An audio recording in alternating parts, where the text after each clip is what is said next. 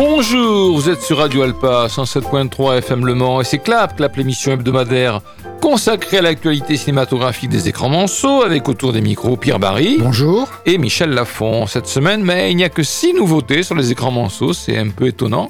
Mais bon, c'est comme ça. Second tour, trois jours max, The, The Old Oak, le syndrome des amours passés, alors ces quatre-là on les a vus, et puis il y a aussi So 10 et Katak le brave Beluga, qui est un film d'animation. Voilà, pour ce qui est de la programmation musicale, ça a été très compliqué cette semaine. Heureusement, j'ai trouvé des titres dans le film Le syndrome des amours passés.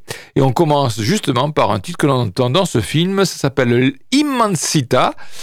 Andrea Laszlo de Simone, c'est italien je suppose, donc c'est sur Radio Alpa 107.3 FM Le Mans, Immensita. Andrea Laszlo de Simone, voilà, c'est parti.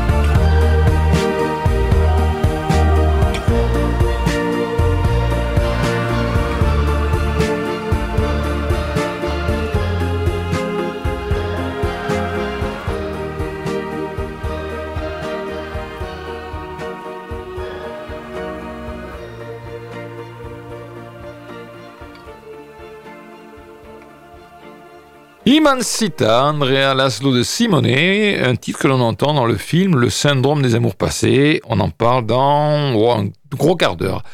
Cette semaine cinématographique, nous la commençons avec Second Tour, le film d'Albert Dupontel, proposé par le Colisée. Le méga CGR et le pâté quinconce. Albert Dupontel est un acteur, réalisateur, scénariste français né en 64. Il a commencé par des courts-métrages. Son premier long-métrage en 96, Bernie, avec lui-même et Roland Blanche, avait vraiment marqué les esprits parce que c'était vraiment une nouvelle forme d'humour, un peu dans le dans l'esprit de Charlie Hebdo, hein, c'est-à-dire assez bête et méchant. 99, moi j'avais adoré Le Créateur avec Philippe Huchon, un de ses copains à Albert Dupontel et lui-même. 2005, Enfermé dehors avec Claude Perron et euh, toujours Albert Dupontel, parce qu'Albert Dupontel joue dans ses films. 2008, Catherine Fro et Albert Dupontel dans Le Vilain.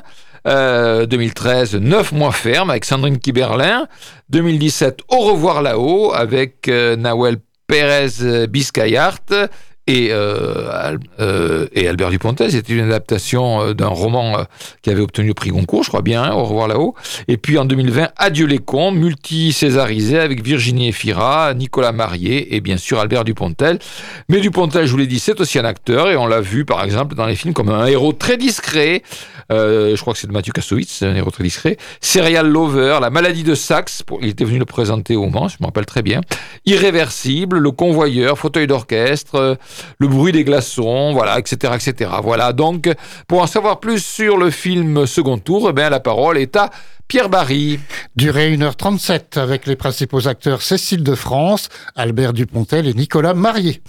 Le synopsis, journaliste politique en disgrâce placé à la rubrique football, Mademoiselle Pov, Cécile de France donc, est sollicitée pour suivre l'entre-deux tours de la campagne présidentielle. Le favori est Pierre-Henri Mercier, héritier d'une puissante famille française et novice en politique. Troublée par ce candidat qu'elle a connu moins lisse, Mademoiselle Pov se lance dans une enquête aussi étonnante que jubilatoire. La revue de presse, Le Parisien avec l'ensemble de la rédaction, une comédie foisonnante et hilarante, second tour ne va pas où on l'attend. Les Échos, avec Olivier Debrune, le réalisateur met en scène et interprète une comédie électrique où il suit à la trace un candidat à l'élection présidentielle. Cette fable politique et familiale déjantée confirme sa singularité dans le paysage du cinéma français. Ouest France, avec Pascal Vergerot, Pascal féminin, bien qu'un peu brouillonne, une sympathique comédie à message portée par Dupontel lui-même, Cécile de France et Nicolas Marié, drôlissime. La Croix avec Céline Roudin. Après le très réussi Adieu les cons, le cinéaste nous embarque à la veille d'une élection présidentielle dans une fable politique, drôle et subversive qui veut redonner foi en l'avenir de l'humanité. Paris Match avec Marie-Laure Delorme. Les amateurs du cinéma de Dupontel ne seront pas déçus. Rythme effréné, situation rocambolesque, dialogue hors sol. Télé 7 jours avec Julien Barcillon, féroce, engagé et tendre, du pur Dupontel. Et puis on va passer à ceux qui ont moins aimé. Le Monde avec Jacques Mandelbaum. Toutes ces bizarreries ne trouveront pas nécessairement de réponse très claire au gré de ce récit secoué comme un saladier tant dans le temps que dans l'espace et qui ne semble ménager les hypothèses que pour mieux les laisser s'épuiser. Et puis ceux qui n'ont pas aimé, je commence par Première avec Frédéric Foubert, armé de ses influences à la fois poétiques et déconnantes, Dupontel entend opposer son idéalisme rêveur au cynisme de l'époque, mais son discours utopique se perd dans les méandres d'un récit moins rocambolesque que laborieux. L'Obs avec Nicolas Chalère, une belle idée de départ enseveli sous un gloubi boulga, complotiste, aussi lourd qu'embarrassant, à l'humour pauvre et au sentimentalisme inerte. Le Figaro avec Eric Neuhoff, une reporter frustrée suit un candidat à la présidentielle, gags éculés, caméra mal placée, comédien à la peine, mieux vaut s'abstenir. Et je terminerai avec Les Inrecuptibles, avec Théorie Beton. Dupontel se noie dans un dégorgement de clichés sur l'argent, le pouvoir, les gentils, les apiculteurs riches, les méchants patrons, patronnes, avec le niveau de maturité politique d'un collégien. Voilà, alors euh, le film est proposé au Colisée, au Méga CGR et au Pâté Quinconce. Je précise que je l'ai vu moi déjà en mois de juillet et que le terme de glou, le gloubi-boulga qui est employé par un critique, moi je l'avais déjà employé avant lui, hein, donc c'est pas moi qui l'ai ah. copié, enfin lui il n'a pas copié sur moi parce qu'il ne connaît pas. Quoi? Mais le gloubi-boulga c'est euh, dans l'île aux enfants une sorte de... de, de, à la télé? Ouais, Ah oui c'était une sorte de recette où on mélangeait tout, de, de la confiture, de la Ah, moutarde, etc. Voilà. Bon, alors moi, jamais je n'aurais cru euh, que j'allais dire ça, tant j'ai aimé quasiment tout ce qu'avait fait Albert Dupontel jusque-là, mais là, ce n'est plus le cas. Car je ne suis pas du tout, du tout fan de son film. Alors je comprends parfaitement les intentions de Dupontel, dénoncer la collusion de certains journalistes et des médias avec les hommes politiques, des hommes politiques sans conviction, opportunistes, otages des puissances d'argent, et qui nous aussi euh, qu'en discours des enjeux écologiques concernant l'humanité. Alors certes, tout ça est bien démagogique et dans l'air du temps, mais Dupontel a droit à ses convictions, après tout, euh, c'est normal. Le problème est que son film est visuellement laid, ben oui, couleur saturée qui donne à, Cécile de France, par exemple, l'air d'être sous, un autobronzant bon marché, scénaristiquement confus. Pourquoi aller chercher cette histoire d'orphelin roumain pour en faire le cœur de son intrigue et de multiples péripéties? On pouvait euh, on pouvait rendre le propos aussi fort et plus simple sans chercher toutes ces complications. Et enfin, bah, c'est médiocrement interprété. Cécile de France et Albert Dupontel lui-même sont quasi atones.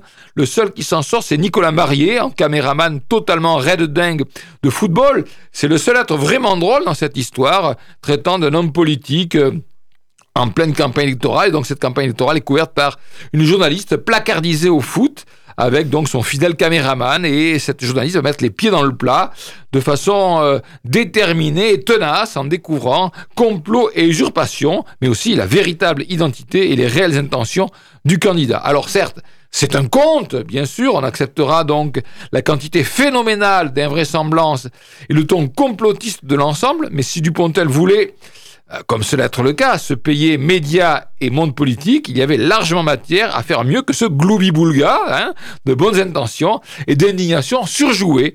Et puis je suis d'autant plus à l'aise de dire du mal du film que je n'ai aucune animosité personnelle à l'égard d'Albert Dupontel, bien au contraire. Mais franchement, quand j'ai vu le film en juillet, j'ai trouvé ça très mauvais. Je suis allé le revoir pour me faire une deuxième opinion et je n'ai pas varié. Je n'aime pas ce film d'Albert Dupontel, je le trouve médiocre. Voilà. Donc c'est proposé malgré tout au Colisée, au Petit Quinconce et au Méga CGR et la durée 1h37. oui. Voilà. Trois jours max, on reste dans la comédie, mais dans un autre registre. Trois jours max, là aussi, c'est proposé au Colisée, Méga CGR et Pathé Quinconce. C'est un film de Tarek Boudali. Tarek Boudali, acteur, réalisateur, scénariste, né en 79. Il, a fait, il fait partie, il a, il a fait partie, il fait toujours partie de la fameuse bande à Fifi, c'est-à-dire Philippe Lachaud. Et en 2017, il avait réalisé déjà Épouse-moi mon pote avec Philippe Lachaud donc et lui-même. 20 en 2020, 30 jours max avec la même équipe. Et puis on l'a vu acteur dans des films comme euh, tous les films de, finalement de, de, de Philippe Lachaud comme Alibi.com euh, ou Babysitting. Mais il a aussi joué dans d'autres films qui ne sont pas de Philippe Lachaud comme Menteur par exemple ou Super Héros malgré lui. Alors ça c'est de Philippe Lachaud par contre Super Héros malgré lui. Euh, Pierre, dis-nous en plus sur 3 jours max. Euh, Alors, durée 1h27 avec les principaux acteurs, le réalisateur, donc Tarek Boudali, et aussi Philippe Lachaud et Julien Arruti. Le synopsis, Ryan, policier maladroit, héroïque malgré lui dans 30 jours max, se trouve cette fois confronté à une situation des plus rocambolesques. Sa grand-mère a été kidnappée par un cartel mexicain et il a trois jours max pour la libérer. Aux côtés de ses fidèles collègues, il va vivre des aventures extrêmes entre Paris, Abu Dhabi et le Mexique. La revue de presse, 20 minutes avec Caroline Vier. L'humour joyeusement potache fait mouche dans des décors paradisiaques si bien utilisés que le rythme ne faiblit pas. Le journal du dimanche avec Stéphanie Belpêche. Cette parodie aligne les détournements savoureux du burlesque à l'absurde. Télérama avec Guillemette Odissino. Difficile de ne pas trouver sympathique cette bande qui aime le cinoche et s'en amuse avec modestie et un maximum de camaraderie. Et puis ceux qui ont moins aimé, c'est le Figaro. Avec VB, je sais pas. Non. Non, on connaît pas. Tout n'est pas du meilleur goût, mais dans le monde de la comédie, le pire n'est pas l'ennemi du mieux, bien au contraire. Et je terminerai avec Ouest France et Thierry Chaise. Peu de nouveautés dans le cocktail d'humour potache et d'action proposé par l'acteur-réalisateur et la bande à Fifi. Voilà, donc c'est proposé, je répète, au Méga CGR, au Pâté Quinconce et au Colisée. C'est une comédie d'action-aventure. C'est la suite, si on peut dire, de 30 jours max. Suite dans la mesure où on y retrouve les, la même équipe euh, autour donc de Ryan, euh, le héros maladroit, ici aspirant à intégrer les services d'espionnage français. L'histoire, bah, l'histoire c'est un pur prétexte. Hein. La grand-mère de Ryan a été enlevée par un cartel mexicain qui exige pour sa libération une rançon constitué de deux diamants mythiques, l'un se situant à Abu Dhabi, l'autre au Mexique, ce qui permet donc aux auteurs de faire voyager la fine équipe dans des contrées aux décors exotiques. Tout ceci, donc, je répète, est prétexte à multiplier les gags, beaucoup de gags visuels, ce qui est quand même de plus en plus rare, quand même, dans les comédies qui privilégient aujourd'hui quand même surtout les dialogues et les situations. Donc, beaucoup de gags visuels, souvent drôles d'ailleurs, basés sur des ratages et des maladresses. Un running gag réussi sur David Guetta. Si vous allez voir le film, vous comprendrez ce que j'appelle un running gag sur David Guetta. Et puis aussi, bien entendu, des gags sur le comportement et le caractère des personnages. Les deux potes de Ryan sont un peu lâches, pétochards, et ils ont des obsessions très terre à terre. Et puis il y a la fiancée, elle est authentiquement courageuse et efficace. Et puis le héros, le héros, plein de bonne volonté, mais gaffeur en diable.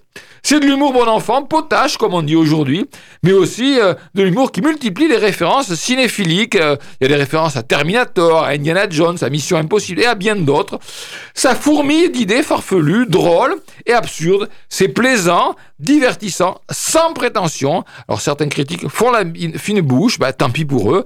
Ils sont à mon avis déconnectés des goûts du public parce que le public aime cette bande à Fifi. Et moi, je l'aime aussi. Laissez-vous aller à apprécier ce cinéma sans prise de tête, simple, drôle, populaire. Moi, j'apprécie ce énième film de la bande à Fifi, je le répète. Je trouve ce cinéma fort sympathique et, cette équipe aussi fort, fort sympathique. Donc, je vous incite à aller voir trois jours max euh, et à aller les voir soit au Colisée, soit au Pâté Quinconce, soit au Méga CGR. Alors, ça n'est pas souvent qu'on écoute de la musique classique dans Clap. Et pourtant, cette fois-ci, on y a droit. À la fin, sur le générique de fin du syndrome des amours passés, on entend euh, ce morceau de Jean-Philippe Rameau, mais oui, euh, le musicien baroque euh, de la cour de France. Et le titre, il est assez connu, hein, c'est Danse du grand calumet de la paix. C'est sur Radio Alpa, 107.3 FM Le Mans. C'est la musique baroque, c'est pas souvent qu'on a ça sur Radio Alpa.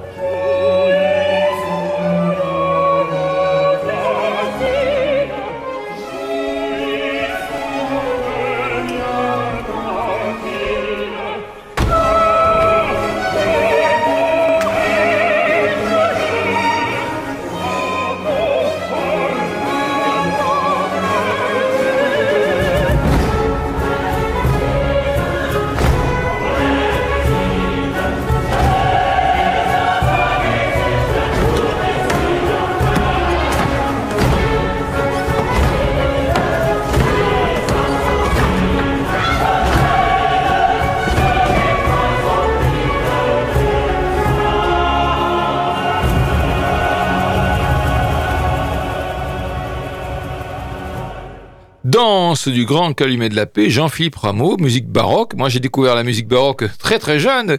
Quand j'étais au collège, euh, il y avait des cours de musique. Euh, ça existe toujours, d'ailleurs, les cours de musique, mais à l'époque, les profs nous faisaient découvrir de la musique ancienne. Je ne sais pas si c'est toujours le cas aujourd'hui. Donc, j'ai découvert Lully, Rameau, Gluck, des gens comme ça.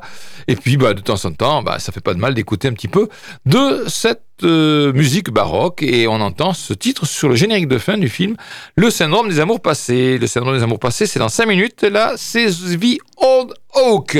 Le film est proposé uniquement aux cinéastes avec deux séances par jour.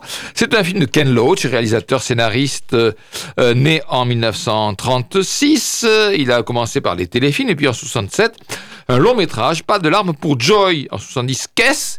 Alors j'étais très jeune là aussi, et Kess, je l'ai vu. Moi, je me rappelle très bien avoir vu Kess. C'était l'histoire d'un jeune garçon qui avait apprivoisé, alors je sais pas si c'était un épervier, enfin un, oiseau comme ça, enfin bref. Donc Kess, et puis ensuite 71, Family Life, et puis après d'autres films. Euh, 80, euh, Black Jack, c'était un film avec un acteur français dont je ne me rappelle plus le nom. Euh, ensuite 81, Regard et sourire, 86, Fatherland, 90, Hidden Agenda. Et puis, euh, je vais citer les autres. Riff Raff, avec Robert Carlyle, qui va devenir un acteur fétiche de Ken Loach. 93, Raining Stones. 94, Lady Bird.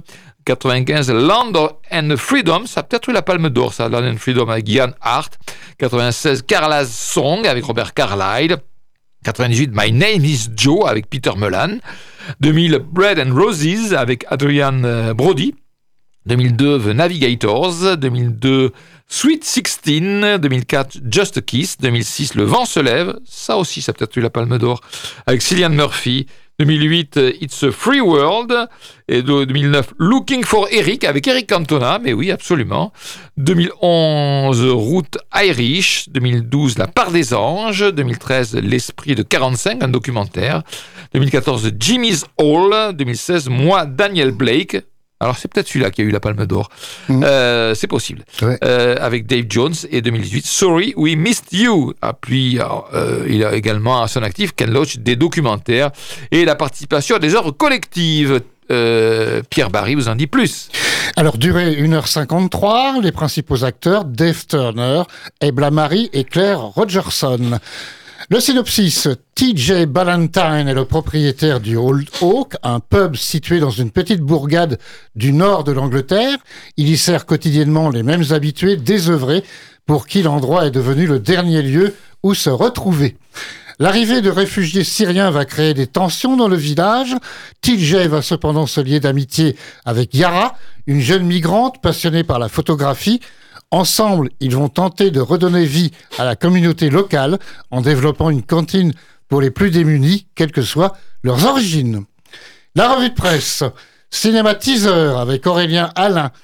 Dans la colère comme dans le sentiment, Ken Loach laisse la bienséance subtile au cinéma bourgeois, et c'est très bien comme ça. Le journal du dimanche avec Barbara Théâtre. Dans un monde de plus en plus gangrené par la haine de l'autre, la bienveillance réconfortante et l'humanisme forcené du cinéaste britannique font du bien. Le Parisien, avec l'ensemble de la rédaction, de manière parfois un peu manichéenne mais souvent bouleversante, The Old Oak est traversé par l'espoir. À 87 ans, Ken Loach continue de se révolter contre son époque et de lutter avec ses armes, un cinéma social engagé, empathique et humain. Les échos, avec Adrien Gombeau, Ken Loach revient avec un film social de son plus pur style, une œuvre solide qui, sans se distinguer dans sa filmographie, déploie son savoir-faire de grand artisan du cinéma. Première avec Thierry Chaise, chez Loach, du fait de tout son parcours d'homme et de cinéaste, cette utopie vous emporte par sa profonde sincérité et son désir de retisser un lien, trop souvent abîmé ou rompu, entre les combats de la gauche d'hier et ceux d'aujourd'hui, comme un antidote poignant à toutes ces passions tristes qui miquent notre époque. Qui ont moins aimé, c'est l'Obs, avec Xavier Le Herper. Le film tape là où il est nécessaire de le faire et s'attendrit lorsqu'il évoque la possibilité du pardon et du droit à une seconde chance. Trop doux, éventuellement. Vain, certainement pas. Paris Match avec Fabrice Leclerc, entre confrontation et compréhension, l'autre n'y va pas par quatre chemins, quitte à rendre son récit parfois trop binaire, Là où il excelle toujours, en revanche, c'est d'aller déceler la petite part d'humanité des prétendus salauds et l'envie de fraternité et de partage de ceux qui ont trop souffert. Et je vais terminer avec ceux qui n'ont pas aimé, car il y en a. Eh oui. Eh oui. Écran large avec Antoine Deru, le nouveau cru de Ken Loach se veut toujours aussi ronflant et misérabiliste, alors qu'il vise exactement l'inverse, ou comment plomber la théorie par la pratique. Le Monde, ah là c'est des initiales, hein, CF, je ne sais pas. Mmh. Ken Loach et son équipe ont pris soin d'ancrer le film dans le réel, mais c'est peut-être justement ce souci de coller au plus près dans une fiction qui finit par engluer le film dans un programme annoncé. Même si Dave Turner, fidèle de Ken Loach, forme avec Ebla Marie un tandem sensible. Les Inrecuptibles n'ont pas aimé non plus, avec Ludovic Béot. Politiquement, le problème vient autant de l'examen de son sujet, totalement caricatural, qu'à l'extrême candeur de son dénouement. Et enfin, les cahiers du cinéma, avec Olivia Cooper Adjian, Là, la démonstration prend le dessus et les prétentions humanistes du cinéaste se vident de leur substance, tant les personnages qui entourent Yara et Tilget sont réduits à des figures fonctionnelles ayant vocation à faire advenir des situations schématiques. Ça s'appelle The Old Oak, euh, le vieux chêne, et c'est un film qui est proposé par les cinéastes avec deux séances par jour. On est dans le nord de l'Angleterre, à Durham, une petite ville frappée euh, par la crise et sinistrée depuis la fermeture des mines de charbon. Et cette petite ville voit sa vie tranquille, euh, bouleversée par l'arrivée d'un quart de réfugiés syriens. La population se divise aussitôt entre ceux qui manifestent dès le départ une franche hostilité et un racisme décomplexé face à ces arrivants, qu'ils voient donc d'un mauvais œil, euh, eu égard notamment à leur propre sort. Donc ils éprouvent de la jalousie, euh, de la volonté d'humilier, même de la haine, et ça c'est dans leur réaction. Et puis, il y a une sorte d'autre camp, en quelque sorte. Il y a ceux qui sont pleins de compassion et de bienveillance, qui vont faire preuve de solidarité, de générosité et de générosité avec cette euh, population ou ces populations déracinées. Lord Oak, c'est le pub où se retrouve tout le monde. Il est tenu, ce pub, par T.G. Ballantyne, un homme pas épargné par la vie, et celui-ci devient l'ami de Yara. Yara, c'est une jeune réfugiée passionnée de photographie avec qui, et quelques autres d'ailleurs, il va monter une sorte de resto du cœur local pour venir en aide à tous les défavorisés du coin, pas simplement les Syriens, hein, tous les défavorisés, quelle que soit leur origine. Ce qui ne va pas plaire d'ailleurs, bien entendu, à tout le monde et mettre en péril la survie de son pub.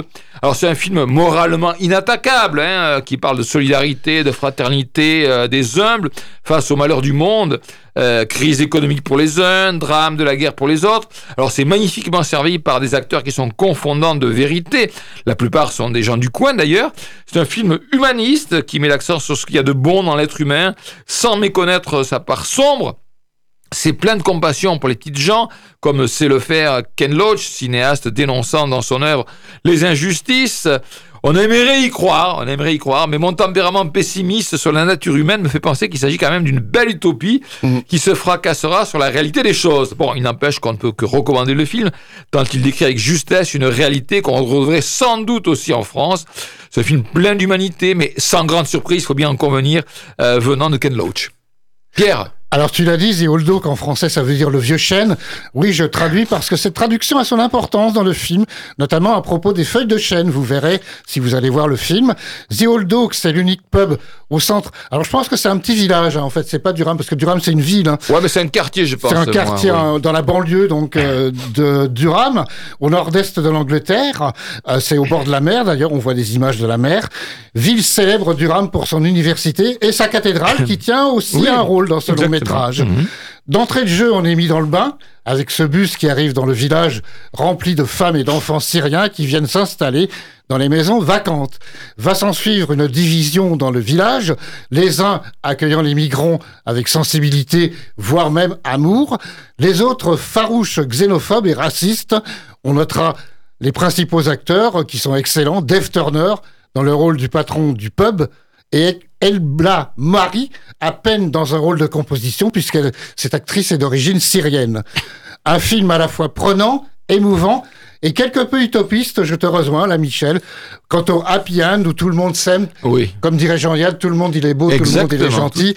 Euh, Post-scriptum, ce film a été présenté au Festival de Cannes. Exactement, et il n'a pas été primé pour une fois. Ken Loach n'est pas reparti avec une, euh, un prix important.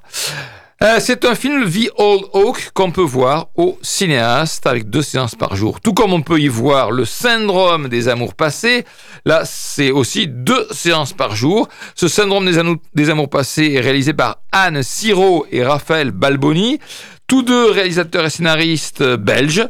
Euh, elle est née en 80, lui en 78. Ils ont à leur actif un court métrage. Et puis en 2018, Trop belge pour toi qui avait été co-réalisé aussi avec Pablo Munoz Gomez, et en 2020, tous les deux avaient co-réalisé Une vie démente. Le syndrome des amours passés, ça dure 1h29. Rémi et Sandra n'arrivent pas à avoir d'enfants car ils sont atteints du syndrome des amours passés. Pour guérir, il n'y a qu'une seule solution, ils doivent recoucher une fois avec tout, tout ou toutes leur ex. Le journal du dimanche, Baptiste Thion, posant un regard moderne sur le couple et la sexualité, exploré avec une légèreté qui n'empêche pas la profondeur, cette comédie séduit par son humour, sa créativité, son originalité. Le Parisien, le talent des comédiens Lucie Debé et Lazare Gouzeau et des personnages secondaires épatants, interprétés notamment par Nora Hamzaoui et Florence Loire-Caille, contribuent grandement à la réussite de cet ovni décalé et réjouissant. C'est bien ce que pense Olivier de Brune dans Les Échos, puisqu'il déclare que le film est insolite et joyeusement incorrect. Sophie Grassin dans l'Obs siphonnait un peu, mais le charme des acteurs et la mélancolie des personnages donnent, un film, euh, donnent au film quelque chose de gracieux. Corinne Renaud Natival dans La Croix, derrière cet humour décalé, une réflexion aiguisée sur le couple, le désir d'enfant et l'amour. Le Monde. Les réalisateurs confèrent à cette série de retrouvailles une force émancipatrice que le film a du mal à justifier. Émoussé par des dialogues improvisés de qualité inégale, la fantaisie romantique manque d'aspérité et se résume trop souvent à l'anecdotique et au folklore. Bruno de Ruisseau dans Les Inrecuptibles, malgré la belle énergie de Lucie Debé, le syndrome des amours passés manque de grâce, euh, tiraillé entre un anticonformisme de façade et des réflexes normatifs un peu poussiéreux, il finit par dérouler un système trop redondant et trop sage. Étienne Saurin dans le Figaro, il s'ensuit des situations plus ou moins loufoques, des incompréhensions, de la jalousie et, des scènes de sexe très prudes. Bah oui, c'est fait exprès. Hein. Avec leur premier long métrage sur la maladie d'Alzheimer, Une vie démente, le tandem euh, Siro Balboni pose un regard sur le couple et le désir d'enfant assez inoffensif. Le syndrome des amours passés, c'est proposé par le cinéma Les Cinéastes avec deux séances par jour. C'est une comédie modeste, certes, mais amusante, en tous les cas, amusante dans sa première partie. Le point de départ est plein de fantaisie. Hein. Rémi et Sandra sont en couple, ils voudraient absolument avoir un enfant et ils n'y arrivent pas jusqu'au jour où le professeur qui les suit leur annonce qu'ils sont victimes du syndrome des amours passés. Alors qu'est-ce que c'est ça, le syndrome des amours passés? Ben, C'est pas simple, c'est très simple en fait, c'est très simple. Pour le vaincre, il faut qu'ils retrouvent toutes les personnes avec lesquelles ils ont chacun eu une relation sexuelle dans le passé, qu'ils recouchent une fois avec eux ou elles, bien entendu. Alors sur cette idée loufoque se développe une comédie qui ne l'est pas moins, sur le thème du couple, du désir d'enfant et de la fidélité. Et là, on assiste à une série de scènes vraiment drôles où, par exemple, eh bien, Rémi est gêné d'avouer à Sandra qu'il a eu finalement très peu de partenaires, alors qu'elle, ben, c'est pratiquement des dizaines. Quoi. Voilà, mais bon, euh, chacun part à la recherche quand même de ses ex, et c'est tout le, toute la suite du film. Donc un duo d'acteurs euh, très naturels, euh, auxquels on croit, tant ils sont ordinaires, et d'abord ils sont très ordinaires physiquement, hein, c'est pas du tout un beau gosse et une belle fille, hein, lui il est vraiment très très très banal. Hein. Mais ben, ils vont vivre des situations extraordinaires, parce que leurs ex, comme eux d'ailleurs, ont bien changé, et si certains sont réceptifs à l'insolite préposition, c'est quand même pas le cas de tous. Voilà, donc ça donne un film au ton léger, à l'érotisme très soft, mais parfois plein d'imagination dans sa mise en scène, même si le ton se fait plus grave par moments, parce que toute cette histoire quand même remet en cause certaines certitudes de ce couple. Tout finira bien, avec quelques surprises. C'est léger, plaisant, agréable à voir. Moi, je peux recommander le film. Ah bah aussi, je vais en dire du bien. Alors, euh, il a été aussi présenté à Cannes, ce film, dans le cadre de la Semaine de la Critique. Ce film est un véritable petit bijou de tendresse, d'humour, teinté d'un brin d'érotisme, c'est vrai.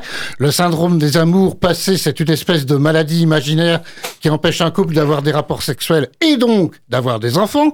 La guérison passe par des rapports avec leurs ex, et c'est là que ça devient souvent très drôle. D'autant plus que le duo d'acteurs Lucie Debay et Lazare Gousseau est excellent. Ce n'est pas la franche rigolade, mais plutôt un humour euh, pas sans rire souvent.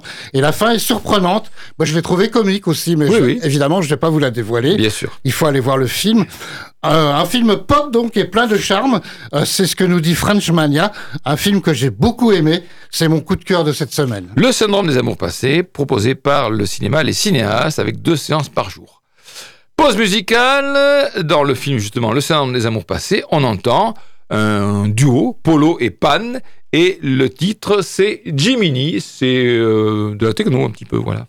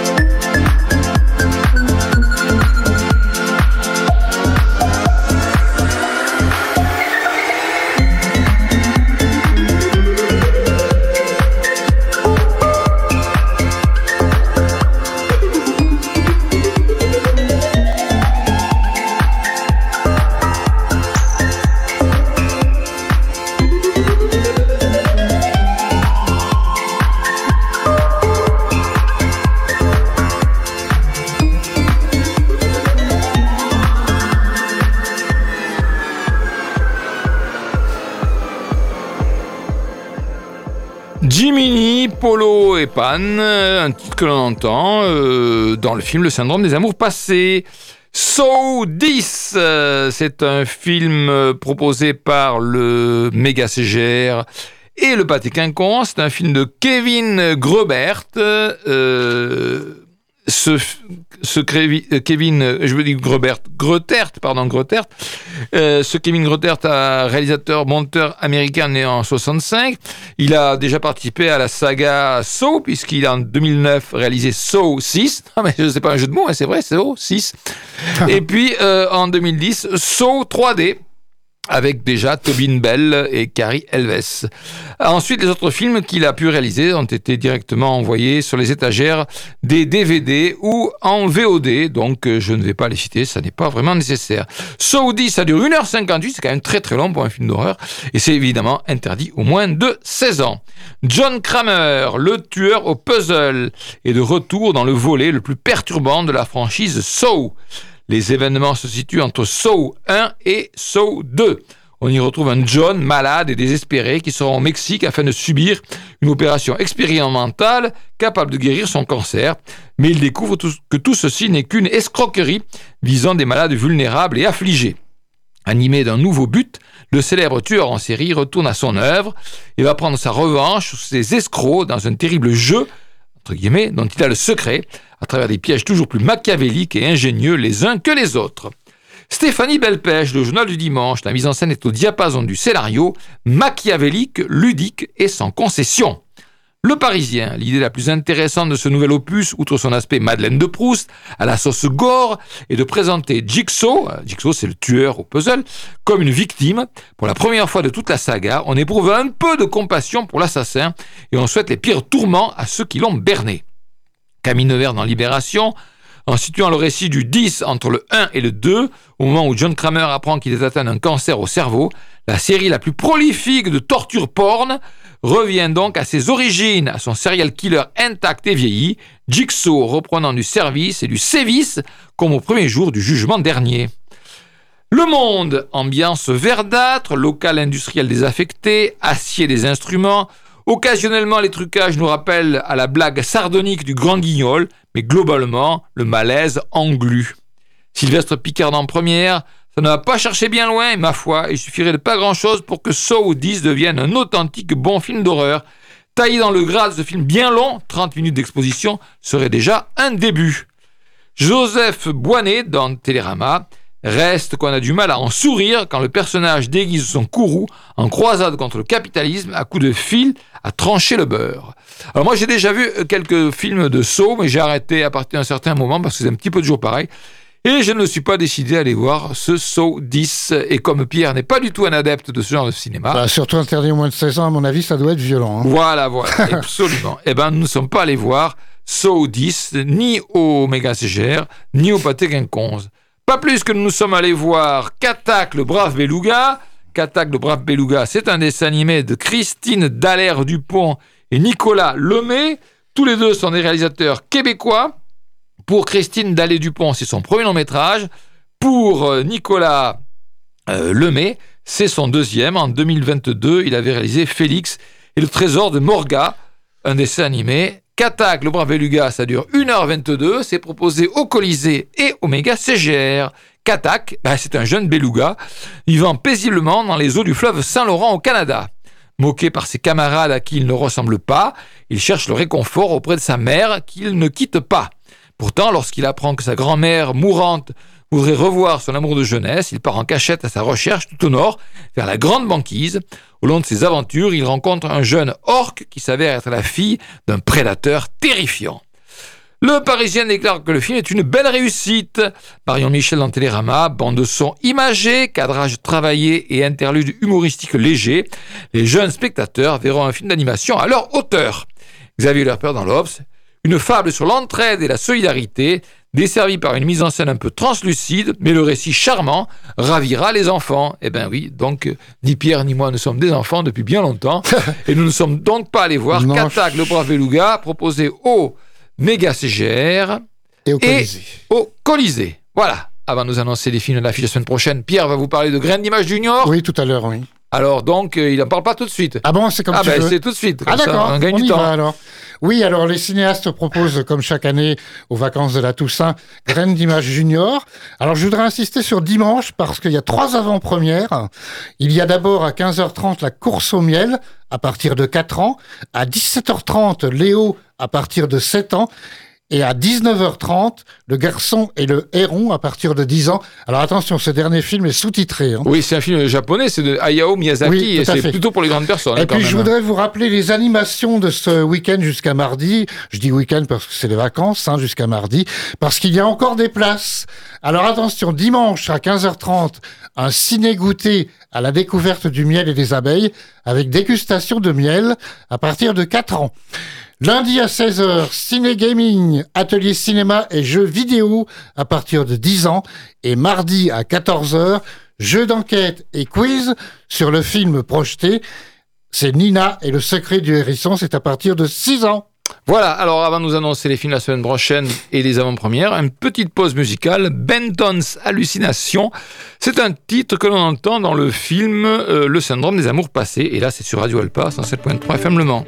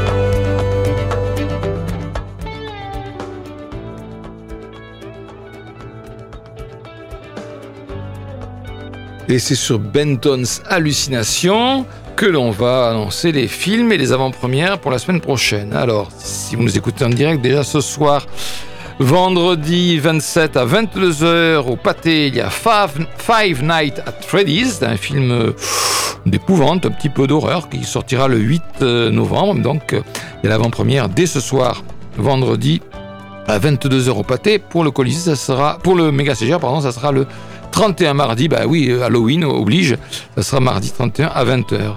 Sinon, Le Garçon et le Héron, le film euh, d'animation de Hayao Miyazaki.